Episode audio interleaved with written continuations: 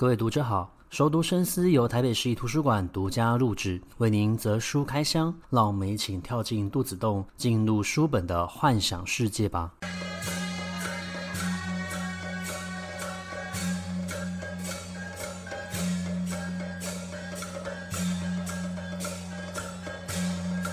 各位听众好，欢迎回到熟读深思。今天我们又回到了空中书房相见。那么，在第九季的第一集，我们为大家邀请了一位特别来宾，他是台北道江灵安社的总干事吴伯勋总干事。那么，台北道江灵安社在民国一百年已经获得了台北无形文化资产保存的呃阵头组织的项目。那么，在一百零四年也获得了台北文化奖。在今年度一一二年，他们再度因为保存了北馆文化而获得了无形文化资产的一个。鼓励啊！那我们今天特别邀请了吴伯勋总干事来到节目，来告诉我们介绍啊、整个临安社的发展历史跟文化，以及他们现在正在网络上面所进行推广的相关活动和他们经营社群的秘诀啊。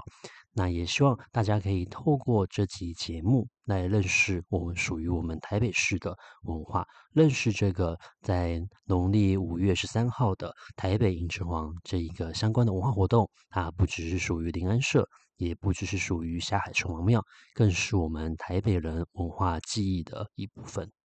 那我们先请吴伯勋总干事介绍一下自己。各位听众，大家好，我是台北临安社的总干事吴伯勋。那我们社是台北市现存最老的北管圈社，我们从清同治十年一八七一年到现在还屹立不摇。那就是今年很荣幸，就是台北市政府文化局要给我们做北管保存者的受证，所以有一系列的活动，那邀请大家也一起来跟我们灵灵安社分享这个喜悦。呃，我想请问总干事，我们当初为什么先贤会想要去成立像这样子的一个宣社社团呢？北市的这个先民早期来讲，其实大部分就是先到所谓的艋舺，就是现在的万华。好，那但是福建来的移民，他们都是泉州人，但是泉州人又分了五个县。好，那三义人跟同安人是就是会在经济利益上会打架。那同安人打输了，所以他们来到大稻埕。好，三义人他们就是打赢了，他们继续留在艋舺。哦，那来到大稻城的同安人，他们因为就是比较没有排外。就是那时候已经有一些洋行要来了，那蒙甲比较排外，所以大稻城那边设了很多洋行。那也因为这样，就是大稻埕呢成为一个茶叶出口到国外的一个的贸易地点。哦，那同安人会认为说，哎，我们的主的原乡神明就是霞海城隍老爷有保佑我们，所以我们希望那些城隍老爷就是在他圣诞的时候来出巡。那要出巡的时候，就是必须要他的部下开路。嗯哼。啊，所以那时候的大稻城的商人就集资。好，到大陆的福州，好去雕了七爷八爷的神将的这个神像。好，那回到台湾开光的时候是清同治十年，就是西元一八七一年，所以我们社就以神将开光的时间点来当做我们临安社就是开始的一个时间点的起算。那我们就是当我们狭隘城隍老爷在农历五月十三绕境的时候，我们必须要当子弟，哦在前面有北管跟神将啊为我们霞海城隍老爷开路来。在寻我们这个大道城这个境，所以是先有神将，然后才有后面的社团。因为我们就是城隍庙的御前子弟哦，所以我们的七爷八爷跟跟我们还有另外一对神将，就是文武二判官，嗯哼，就平常都供奉在城隍庙里面哦。哎、欸，但是我们有自己的社管，嗯哼啊，但是因为他是城隍爷的部下，所以他平常还是必须要到城隍庙服务，等等于是城隍老爷的得得力助手。所以我们都说我们的神将也蛮有灵性，就是。当他我们把他请回到临安社，可能帮他换衣服、准备绕境之类的话，我们的神将就会笑得特别开心，因为他终于可以放假了。对，他就可能要跟老爷禀报一下，说：“哎，我们把他请回到我们临安社啊，准备要参加绕境或什么。”嗯，对，哎，所以他一年回去一次吗？哎，不一定，就是我们的文武二判官神将，就是我们有一个不成文的规定，就是只有城隍爷。圣诞就是农历五月十三绕境的时候，我们才会请文武二判官回到临安社准备参与绕境，嗯、所以文化文武二判官一年只有出门一次。好，那其实这也是因为跟城隍庙它是供奉到最里面，就是站在城隍老爷的两边，嗯、所以城隍庙要把它请出来也是一个大工程，因为它前面可能有一些平安灯啊什么之类的，就是是浩大的工程。那我们也一年也都只有请一次，但是七爷八爷的部分就是我们平常就是哎、欸、如果有需要的时候，我们再从城隍庙请回来。那因为我们在一百三十周年的时候又雕刻了一对新的七爷八爷。所以我们那时候有宝贝请示我们的七爷八爷，那后来就是老的那一对，今年一百五十三岁那一对就是请回到灵安社。那我们一诶二十三岁的七爷八爷就是要到城隍庙去服务，换他们换 换他们去去，去接受城隍老爷的指挥来办案这样。嗯、所以我们现在就是有六尊神将。哎，我了解。那现在宣社呃是如何在运作的？就是你们平常有自己的。工作吗？还是说都专职在做这份工作？呃，我们这个北管宣社哈，就是我们是良家子弟。良家子弟就是说，我们不是靠这个为生的哈，大家是士农工商。所以有一句俗谚，就是说那个我们这些子弟就是入无门，哦，公侯将相，出侯出师公，嗯，哦，士农工商，好，入无门就是说，哎，我们拿到北管宣社，呃，就是公侯将相。为什么？因为以前我们的子弟宣社就是取管、K 管。哦，那我们是就是有兴趣去学这些文文的部分哦，不管是南管戏、北管戏、歌仔戏哦，各种戏剧。那你学这些戏剧，你要怎样？你要登台上棚演出。那你今天可能演皇帝，可能演将军，所以我们说那个公侯将相，看你演什么角色，你就是要去扮那个角色。好，出师公就是你离开这个曲馆，你又回到一般人的生活，所以你就是士农工商，所以就是要扮演。不同的角色，那平常社社团就是不是靠这个盈利为生，就是哎、欸，你拿你拿多，你是暴发户，你说你要请林安社去出阵也不容易，因为我们是就是看交哎、欸，对，城隍爷生日哦，或者是就是有有有交陪的，哎、呃，我们才会去出阵，不是说啊、呃，你你是有钱人，你拿着钱要来砸这个宣社，宣社就要出门，因为我们是非盈利的一个组织一个团体这样，嗯了解，所以大家平常都是各自有工作，然后呃，城隍爷生日的时候，或者是说有有馆，然后他们需要邀请你们的时候，你们有空，然后你们才会去出席。是，那大家加入这个宣社的时候，都已经很会乐器了吗？还是说其实没有这种音乐底子的也可以加入？好，因为我们临安社比较特别，就是我们比较坚持说，哎，是自己人来学北管，自己人来请神将。好，那其实在一个北管宣社里面，就是主要是分两大类的人物的聚集。哦，一种叫委员，一种叫议员。议不是台北市议会的议员，嗯、是艺术的艺，艺员。嗯，好，委员就是负责出钱的，出钱跟出力的。出力的就是给完议员，好、出钱的，就是因为他出钱嘛，好，那这些人里面出钱的里面，就是在选出社长、副社长，等于是主委或副主委，嗯，哦，那因为这些人是赞助临安社，所以他们有决策权，嗯嗯，啊啊，他们但是他们就不是给完，好，那另外给完就是啊，他要来学神将，好，他要来学北管，好，那刚刚主持人提到说，那需不需要有音乐基础？哦，那在我们灵安社来讲的话，我们就是说，希望你是一张白纸来到灵安社学。嗯嗯、为什么？因为如果你今天是已经有别管底子的人，表示你可能有参加某个团体，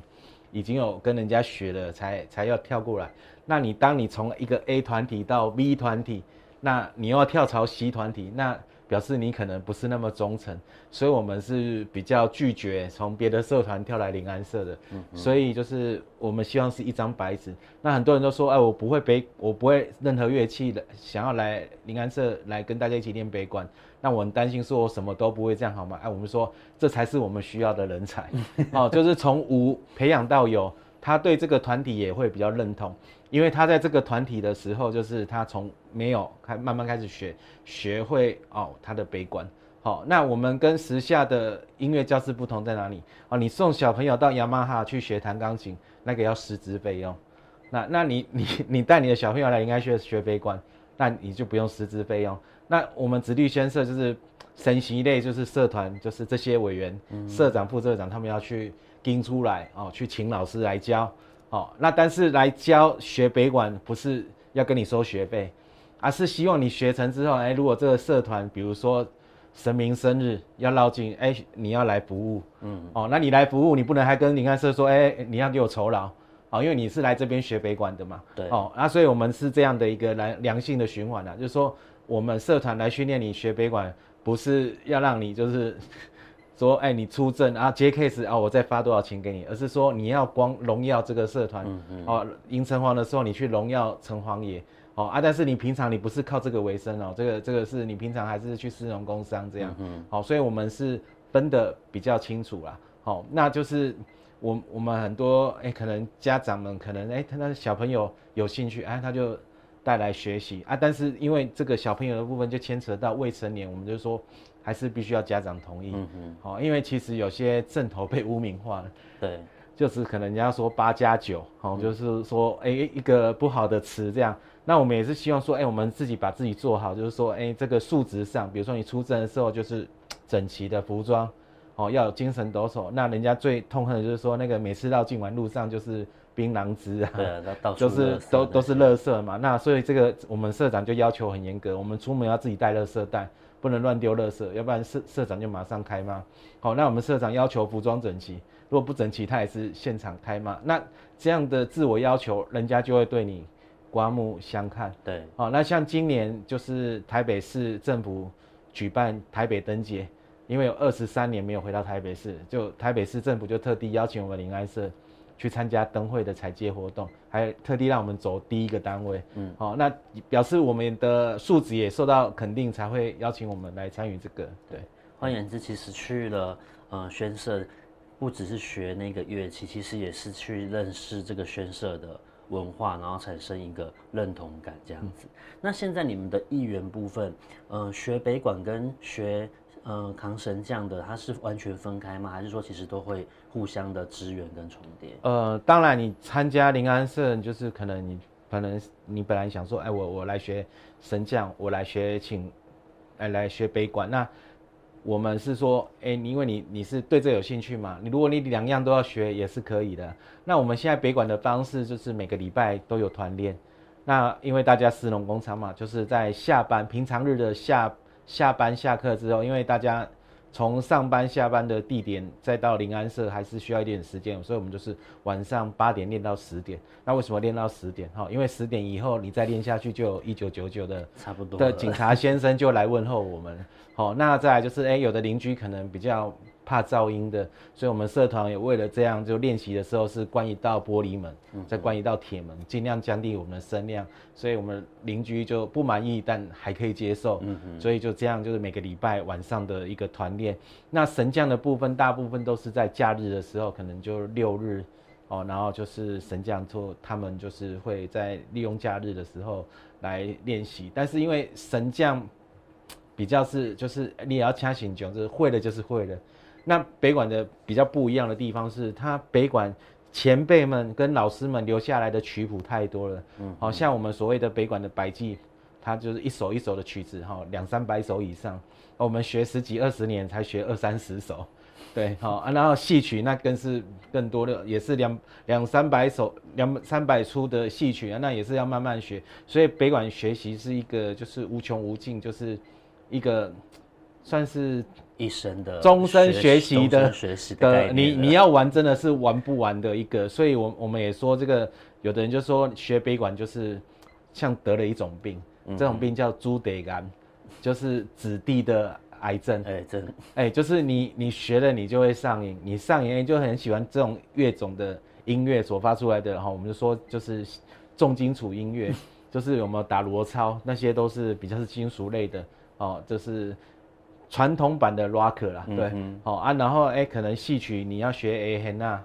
哦，野胡哈，或者是弹弹拨三弦或唱曲，你有兴趣哪个部分？哦，那这个是要慢慢的累积哈，因为人到演戏的时候，其其实是要慢慢一步一步来哈。你要可能先学简单的乐器，再学有一点基础之后，可能要学唢呐，然后再学那个可仔弦，是哦，学唱曲。哦，那像之前我们社欢度一百五十周年，因为我们社应该是台北市比较有能够上棚演出的子弟宣社。近十年来，我们号称台湾最进步的地方就是天龙国嘛，就是但这十年来只有临安社有演过一一次北管戏，就是有上棚演出，其他完全没有记录，反而其他县市都次数还比我们台北市还多。对，对，因为因为在这个就是社会背景之下，就是大家都是追求进步，反而传统的东西会慢慢的被遗忘。那我们就是很坚持，刚好在我们设一百五十周年的时候，我们特地来演出北管戏。那我们这个北管子弟的北管戏就比较要要求要道地要传统，就是你要演戏之前，你要先半仙，嗯哼，半仙你要先演给神明看。半仙完祝吉庆戏完之后，才是正戏，才是演说啊，你要演哪一出戏这样。对，因为我研究了一下，好像有一些呃宣社他们是以过去也是以演被那个歌仔戏为主的，嗯、那后来因为人才短失的关系，就改为就是只有在神明要出巡的时候，嗯、才会那个上阵表演这样子。嗯、对对，那你们呃有在，应该说你们本来就算是在霞海城隍庙的。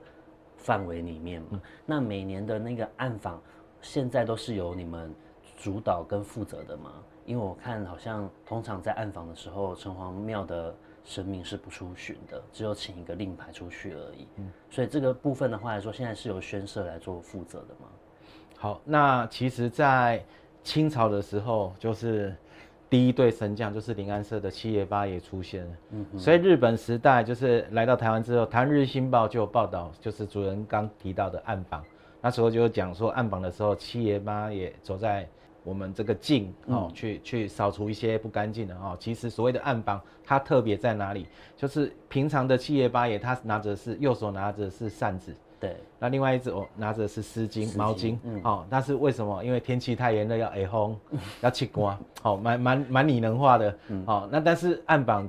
他拿的就不一样了，哦，我们八爷拿的是所谓的虎头牌跟手铐，嗯、因为他去抓坏人，可能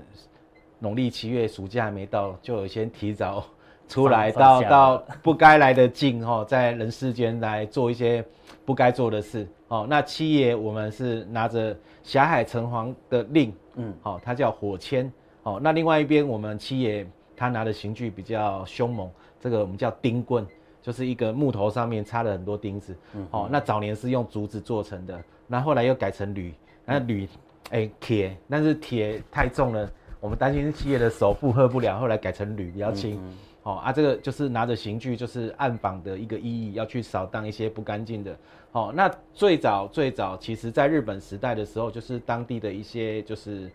一些士绅，哦，他们组成一个神明会，哦，来参与这样的一个祭典。好、哦，那在台湾光复之后，就就是有所谓的民民间的一个祭典委员会来来做一个祭典。那那随着那个台湾就是从经济的高峰慢慢的往下沉沦之后，那个有些商家就。比较不愿意拿大笔的银子出来做这样的一个祭典活动，所以后来我们当地的祭典委员会就走走入历史。那后来就是我们本来的城隍庙，哎，他就接手就是所谓的迎城隍的暗绑跟绕境。嗯，好，那到民国一百。零几年的时候，那时候城隍庙也觉得每年这样绕境，在现代的台北市来讲的话，有些民众是不太接受的。嗯，所以每次绕境完，他主办就是会收到一些人民陈情案件，然后就有人说，哎，你放鞭炮放太多了，影响到噪音，哦，空气又污染。然后绕境的时候，有些团体又不是那么守规矩，就是有一些负面的。那所以后来城隍庙就想说，那我就改成三年一次。哦，那就是休息两年，然后再来举办城隍爷的暗榜绕境。那我们因为我们是城隍爷的驾前子弟，所以城隍庙举办，我们当然还是按照传统，我们都有参与。哈、哦，那直到就是三年前，嗯，好、哦，因为再轮到三年一次，那那一年刚好是城隍爷从大陆的福建，好、哦、泉州来到台湾两百周年。嗯、那城隍庙那一次是想要扩大举办。啊，那好死不死就那一年发生疫情，所以那时候本来要举办绕境，那城隍庙都要请各个宣社出来一起开会吃个饭，都已经吃完饭了，结果因为疫情就喊卡，就三年前就喊卡，嗯哼，啊那所以就今年就是三年后了，就是城隍庙就是想说，可能真的他们举办就是会有一些没有办法控制的的情况，嗯、所以今年应该是三年一度，所以今年城隍庙还是没有举办，那所以我们社就自己举办。哦，那当然还有别的双联社也有举办，嗯、就是等于是宣策自己出来绕啊。哦，那因为我们在高雄的盐城那边有一个霞海城隍庙，就是有一些台北人在日本时代到高雄去去那个发展，嗯嗯。哦，那他们也请台北的城隍爷下去，哎，那他们也赚了钱，他们高雄也想绕境，所以他们也成立了一个价钱的宣社，哦，然后他们就问台北说，那可不可以一样的模式？我这个北管宣社也叫临安社，嗯，所以我们高雄有个分店叫高雄临安社，哦，那今年我们高雄临安社就特地到台北，就跟我们一起来绕，就是就我们台北临安社、高雄临安社，那。我们大道城在地有有一个所谓的八将，就是人民还愿，嗯，当城隍爷驾前的一个部下将军，当然也有七爷八爷，嗯，哦，然后有金山银山，哦，就是好几个将军都是有画脸的，嗯，哦，那已经二十几年，大稻埕这个团体已经休息二十几年，那今年特地也出来，那他们想说，哎，临安社也有绕，所以我们今年是我们三个团体一起携手绕境，所以才大家以为说，哎，迎城隍先生现现在是不是城隍？哎，庙不不办之后就是临安社办，那其实不是，是因为就是如果城隍庙有办，我们还是会跟着城隍庙。那、嗯、是城隍庙现在就说他们现在就比较没有举办，那还有一些社会压力。对，那我们就我们举办，但是我们知道说这个请迎城隍的这个意义，就在城隍爷出巡赐给地方平安，所以我们城隍庙不办的时候，我们是还是坚持一个传统，这个传统就是。我们要出去绕境之前，我们从临安社出发，我们第一件事先走到城隍庙，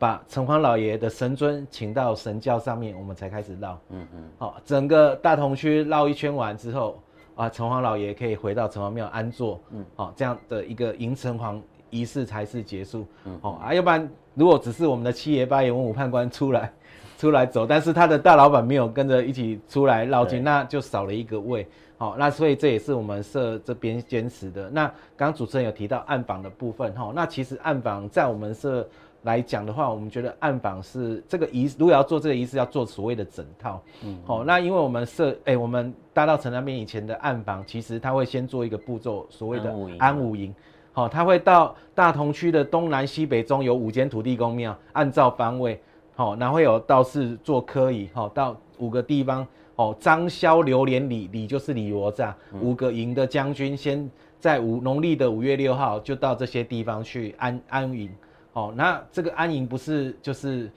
到那边就仪式结束就好就好了哈，因为你的兵马既然驻扎在那边，就所谓要有粮草，所以那个都还会准备好水，嗯嗯，哦，甚至一些草，哦，就是让这些兵马能够享用哦，然后还要祭拜，每天都要祭拜。哦，那为什么要祭拜这些？就是说，当你的兵马安顿好之后，那五月十一暗访的仪式的时候，七爷八爷拿着刑刑具出来，如果有一些不干净的那个出来提早过暑假的这些不干净的，哎，我们还有五个方位的营，可以调动这个天兵天将来帮忙，我们这个七爷八爷来扫荡一些不干净的。好，所以这个安武营是跟暗访其实是相结合的。好，那整个。农历五月的庆典到五月十八结束之后，那个五营的将军也才会回到城隍庙。好，那这个驻扎的营通常就是用狗抓，好，就是胡子老师来做五个营这样。好，他也会在农历五月十八结束，再再让他就是火化升天。那所以就是这个，我们社是认为，如果要暗访可以，但是要做整套的啦。但如果是只有单纯暗访，我们社可能就比较没有举办。所以我们今年就是只有举办绕境。好，那当然，如果有有团体愿意这样来协助做这整套的仪式的话，我们是愿意来就是做这样整套。但是如果没有，可能我们临安社就是至少把迎城隍这个农历五月十三哈，因为以前有一句俗谚就是五月十三人看人，好迎神赛会甲天下哈，就是这是老台北人的一个非常重要的记忆哈。这个我们文资委员有提到，这个台北迎城隍，这这不是庙方的哈，也不是某个人的。这是我们台北人的共同的公共财，就是大家的共同记忆。嗯、对，这一点的话，就是刚刚也有讲到说，其实呃，宣社的历史已经蛮久，也有蛮多的嗯神将都已经是列为文物了这样子。然后你们之前也有得过台北文化奖，那得了奖之后，对于你们在保存这样子的一个宣社文化有有帮助吗？有吸引更多的人去了解临安社吗？想知道吴伯勋总干事后续还分享了哪些精彩的宣社冰镇文化？一定要锁定熟读深思。我们在下一集的空中书房再会，拜拜。